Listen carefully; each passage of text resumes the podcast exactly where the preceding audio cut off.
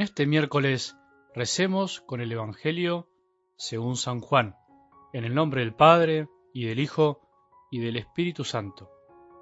Jesús levantó los ojos al cielo y oró diciendo, Padre Santo, cuida en tu nombre a aquellos que me diste, para que sean uno, como nosotros. Mientras estaba con ellos, cuidaba en tu nombre a los que me diste. Yo los protegía y no se perdió ninguno de ellos, excepto el que debía perderse para que se cumpliera la escritura. Pero ahora voy a ti, y digo esto hablando en el mundo, para que mi gozo sea el de ellos, y su gozo sea perfecto. Yo les comuniqué tu palabra, y el mundo los odió porque ellos no son del mundo, como tampoco yo soy del mundo. No te pido que los saques del mundo, sino que los preserves del maligno. Ellos no son del mundo, como tampoco yo soy del mundo conságralos en la verdad. Tu palabra es verdad, así como tú me enviaste al mundo, yo también los envío al mundo. Por ellos me consagro, para que también ellos sean consagrados en la verdad. Palabra del Señor.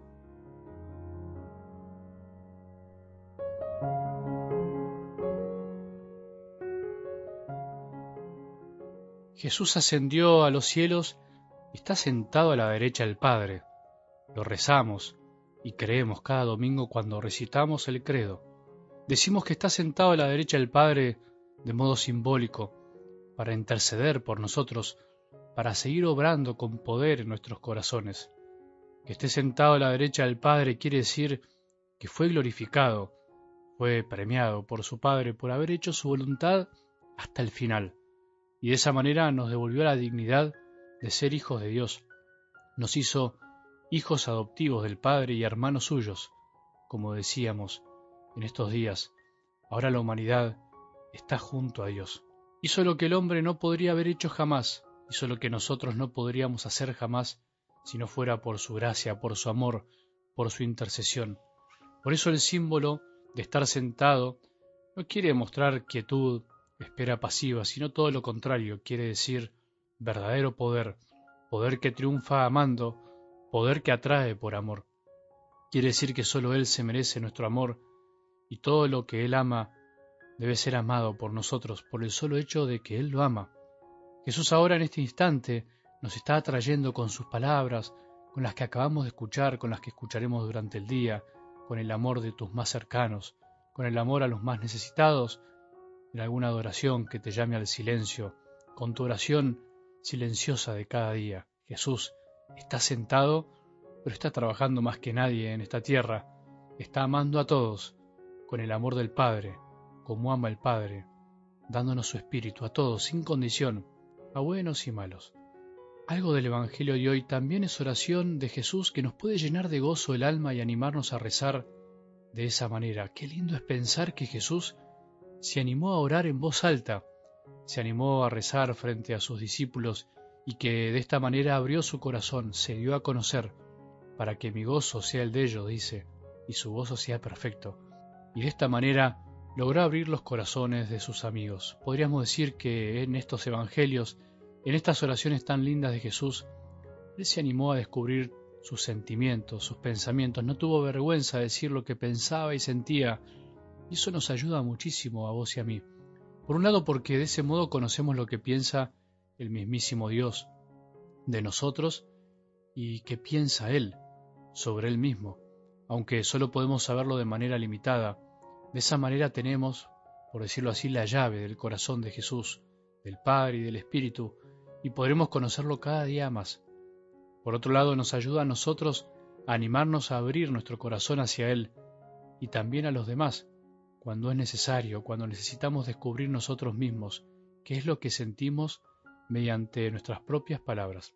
Esa noche Jesús pidió por sus amigos, pidió por nosotros, por vos y por mí, para que el Padre nos cuide del maligno, de aquel que quiere apartarnos siempre del camino de la verdad y del amor.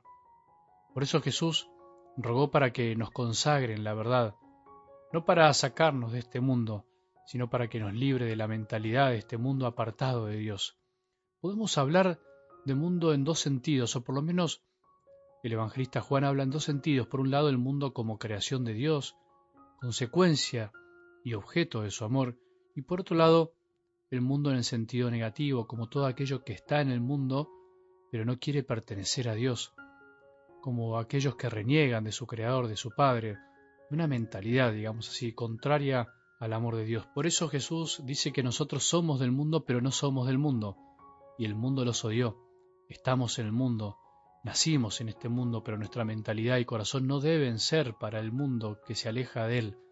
Fuimos creados y salvados para librarnos de las ataduras de este mundo que no quiere amar a Dios, sino que quiere hacer de esta tierra su propio mundo, olvidándose que es del Padre y que estamos hechos para la patria del cielo. Son muchas las cosas que podemos meditar a partir de esta oración tan linda, pero prefiero que oremos como Jesús oró, que pidamos para nosotros lo que Jesús pidió para nosotros, que deseemos lo mismo que Él deseó para nosotros, que nuestros deseos sean los de Él, que nuestros anhelos sean los de Dios, que nuestras búsquedas sean las de Él, que nuestra misión sea la misma que la de Jesús. Así como tú me enviaste al mundo, yo también los envío al mundo. No nos olvidemos que nacimos en este mundo, pero no debemos mimetizarnos con Él. No somos del mundo. Consagrémonos a la verdad, al amor. Dejémonos llenar con las palabras de Jesús, que son amor y verdad. Que tengamos un buen día y que la bendición de Dios, que es Padre misericordioso, Hijo y Espíritu Santo, descienda sobre nuestros corazones y permanezca para siempre.